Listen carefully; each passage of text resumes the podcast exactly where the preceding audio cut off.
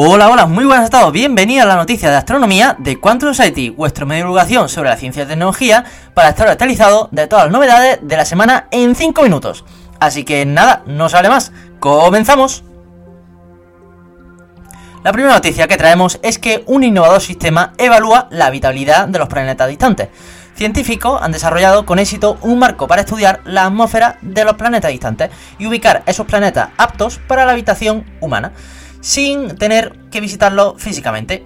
Entonces el equipo de investigación examinó Trappist 1e, un planeta ubicado a unos 40 años luz de la Tierra y programado para ser documentado por el telescopio espacial James Webb el próximo año. Los investigadores observaron la sensibilidad del clima del planeta al aumento de los gases de efecto invernadero y lo compararon con las condiciones de la Tierra. El estudio se centró en el efecto de un aumento en el dióxido de carbono en condiciones climáticas extremas y en la tasa de cambio en el clima del planeta. Estas dos variables son cruciales para la existencia de vida en otros planetas y ahora se están estudiando en profundidad por primera vez en esta historia. Entonces, esto no solo es interesante para ver otros planetas, sino también para tener una mejor comprensión de los cambios climáticos que estamos experimentando actualmente en la Tierra. Además, este tipo de investigación ofrece una nueva comprensión de cómo podría cambiar la atmósfera del planeta Tierra en el futuro.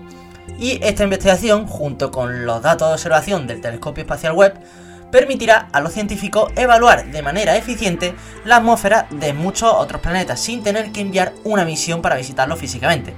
Esto nos ayudará a hacer decisiones informadas en el futuro sobre qué planetas son buenos candidatos para el asentamiento humano y tal vez quién sabe, incluso para encontrar vida en esos planetas. La segunda noticia que traemos es que la vida pudo prosperar en el Marte antiguo hasta causar su propio fin.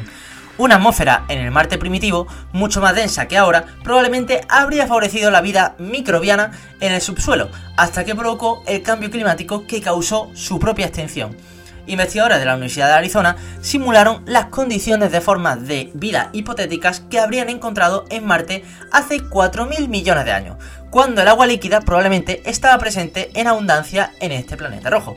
Los autores no están argumentando que existió eh, vida en el Marte primitivo, eso hay que tenerlo en cuenta, pero sí que nos muestra que el Marte primitivo, subterráneo, muy probablemente habría sido habitable por estos microbios metanogénicos. Y que se sabe que estos microbios que se ganan la vida convirtiendo la energía química de su entorno y liberando metano como producto de desecho, existen en hábitats extremos en la Tierra, como los respiradores hidrotermales a lo largo de las fisuras en el fondo del océano.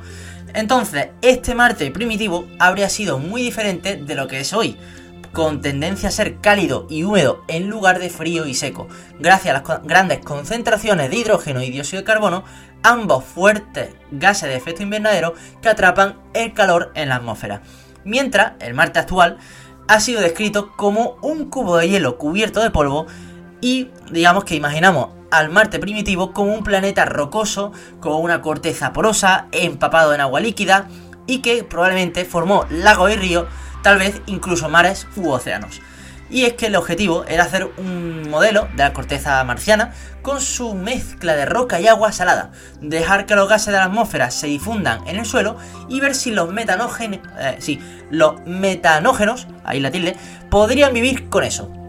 Y la respuesta es, en términos generales, que sí, que estos microbios podrían haberse ganado la vida en la corteza del planeta, pero, según estos resultados, la atmósfera de Marte habría sido completamente cambiada por la actividad biológica rápidamente, en unas pocas y decenas o cientos de miles de años.